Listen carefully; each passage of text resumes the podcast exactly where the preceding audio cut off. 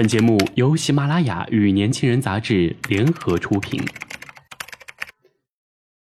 年轻是一次最有收获的阅读，我们的态度不在成功学的书单里。年轻人，年轻人 FM，让你杀死那个无聊的自己。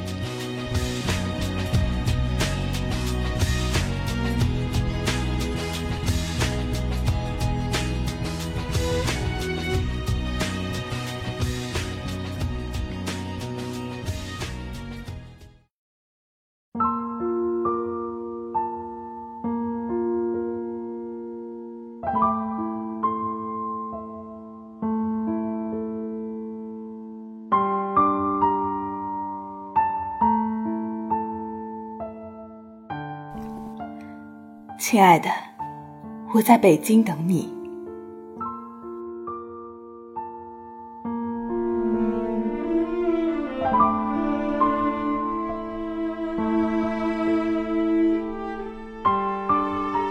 每晚的安稳睡眠过去了，这几日短暂性失眠又来叨扰。在于无声处，我总是惊叹：时光荏苒，岁月静好。屋后的桃树散发着迷人的清香，这么美的夜，不讲个爱情故事，是不是有点可惜？身旁的狗儿蜷缩在一边，大概是要听个故事才肯入眠。在这极尽萧瑟的时节里，不知平与飞过得可好？他们可曾还记得当年的爱情？平来自遥远的北方，飞则身居南国。说到他们的相识，在很多人眼里都是戏谑不已。正如很多人说的，他俩怎么可能在一起？我要不是亲眼见过他俩拉手，这事儿还真没戏。他们本不是一个学校的，也不是老乡。说到相遇，梅该是他们的牵线人，平与梅是一个班的同学。也是老乡，平时交往也不亲密，只是总听平宿舍里的人说，平的理想是要找一个研究生，当然理工男最好。飞呢，与梅算是志同道合。后来听说飞除了追别人，也追过梅，只是梅觉得飞拖沓、抠门。总之，做朋友可以，搞对象有问题。梅把飞介绍给平。按梅之前的话说，飞在追他，他不想理。至于为什么介绍给平，我不得而知。大概只是因为他是研究生吧，这基本符合平的标准，只是非理工男而已。当然，对于当时心浮气躁的平来说，也将就还行吧。反正是同学介绍的，处也就处吧，没什么大不了。其实我不了解平的性格。他说他自己也不了解，一会儿冷一会儿热，我想只有飞能受得了吧。飞的性格，我感觉是儒雅加嘚瑟，仗着自己是研究生，可没少耍帅。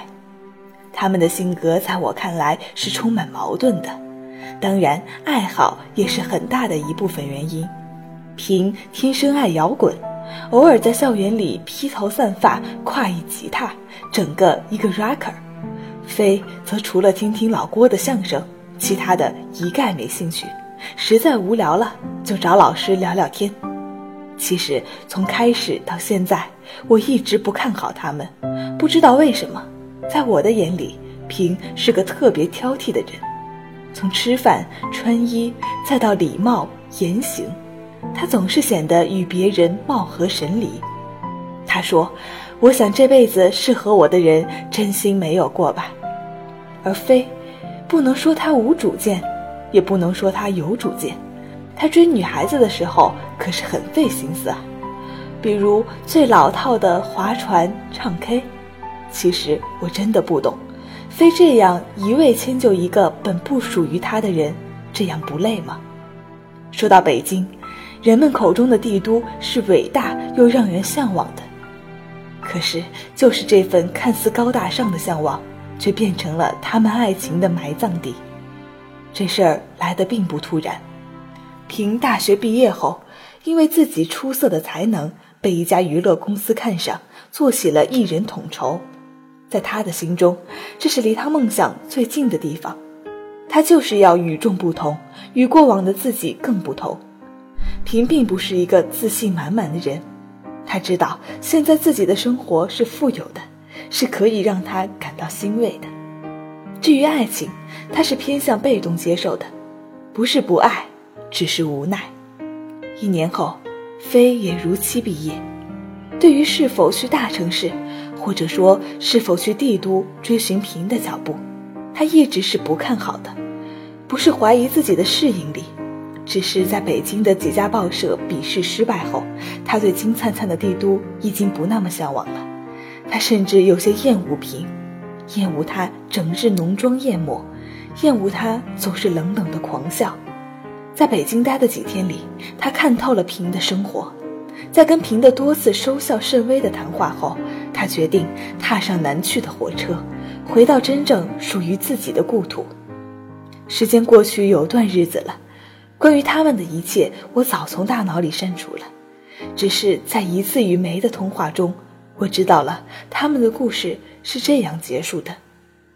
那天天已经不蓝了，地上的落叶和雪花混在了一起。平拿起了一片大大的叶子，把它放在飞的面前，然后狠狠地按了下去。飞没有躲闪。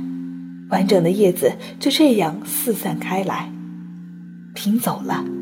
他知道送别不是为了再见，而是不再留恋。飞也没有多看一眼，只是望着地上的碎叶子一动不动。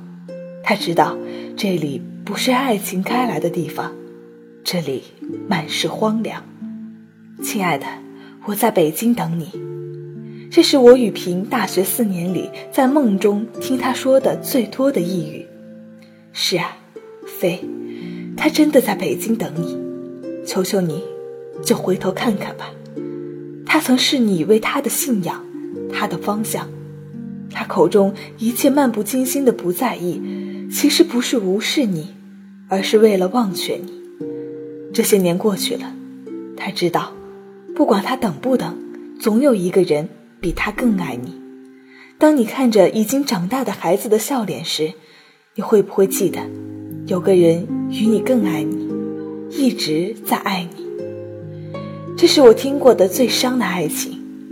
你永远不明白，你们正经历着鞋子与手套的无解爱情。也许未来的日子里，你们的生活不会改变，但你们的爱情仍将继续。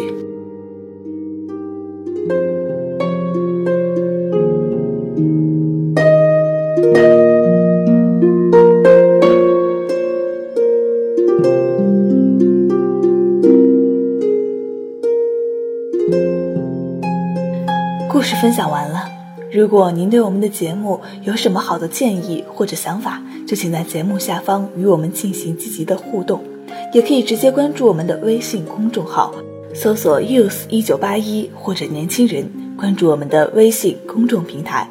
我是主播黑眼圈，我们下期再见。